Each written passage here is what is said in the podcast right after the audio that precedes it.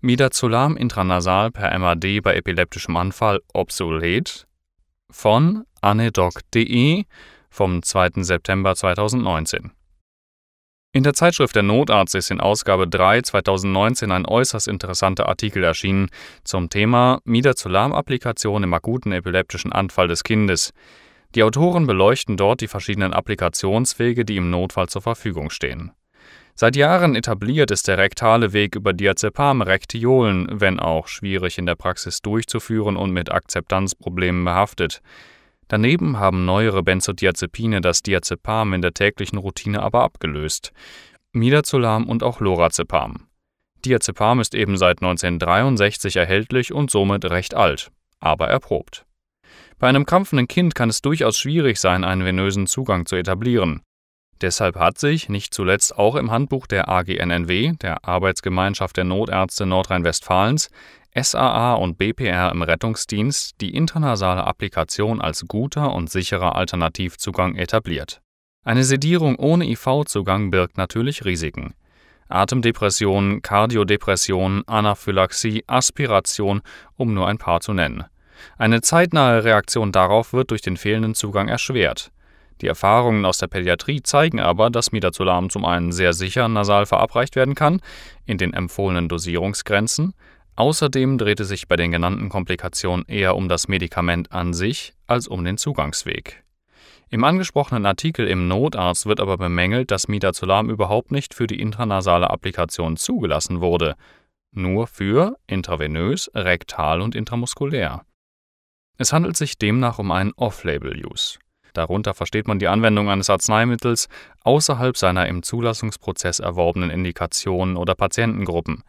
Eine indikationsfremde Anwendung ist Ärzten aber grundsätzlich erlaubt, klinische Evidenz vorausgesetzt. Manchmal schreitet die Wissenschaft schneller voran, als die Zulassungsverfahren Fahrt aufnehmen. In manchen Fällen würde man Patienten auch aufgrund solch rechtlicher Hürden eine wirksame Therapie vorenthalten. Die Arbeitsgruppe Embryotox befasst sich übrigens genau mit diesem Thema im Rahmen von Therapien in Schwangerschaft und Stillzeit.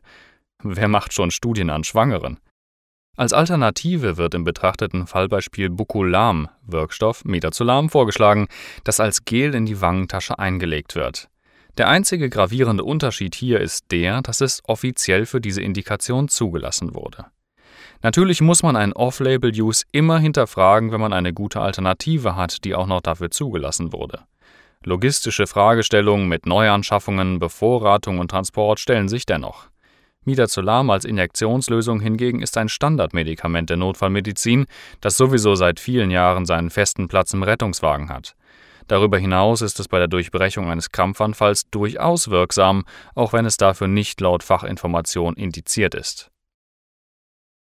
Weiterhin wird von den Autoren angeführt, dass das Mucosal Atomization Device gar nicht für die Applikation von systemisch wirksamen Medikamenten zugelassen sei. Bei Medizinprodukten gebe es keinen Off-Label-Use und dementsprechend könne man eine entsprechende Verwendung für systemisch wirksames Midazolam in keiner Weise rechtlich rechtfertigen.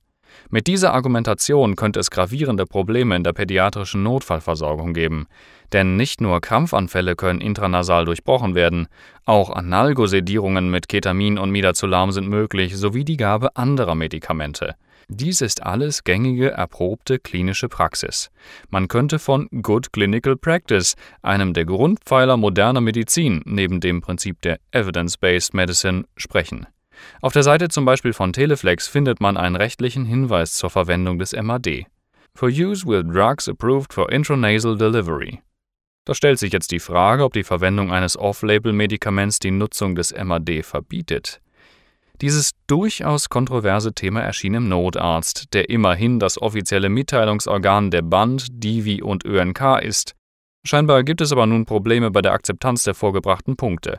Die Kollegen der Band sind darauf sehr eingängig und schlüssig in ihrer Stellungnahme vom 25.08.2019 angesprungen. Schlussendlich sehen die Kollegen keinen Grund, den MAD und im Speziellen die intranasale Applikation von Midazolam im Notfall über diesen Zugangsweg abzuschaffen. Ich verweise an dieser Stelle auf die ausführlichen Darstellungen im genannten Statement. Midazolam kann übrigens auch ohne Zerstäuber wirksam nasal verabreicht werden. Das habe ich schon mal in der Praxis erlebt. Der Patient spuckt zwar die Hälfte der Injektionslösung kurzfristig durch den Raum, aber dann wird er sehr müde. Für Links verweise ich auf den entsprechenden Artikel auf anedoc.de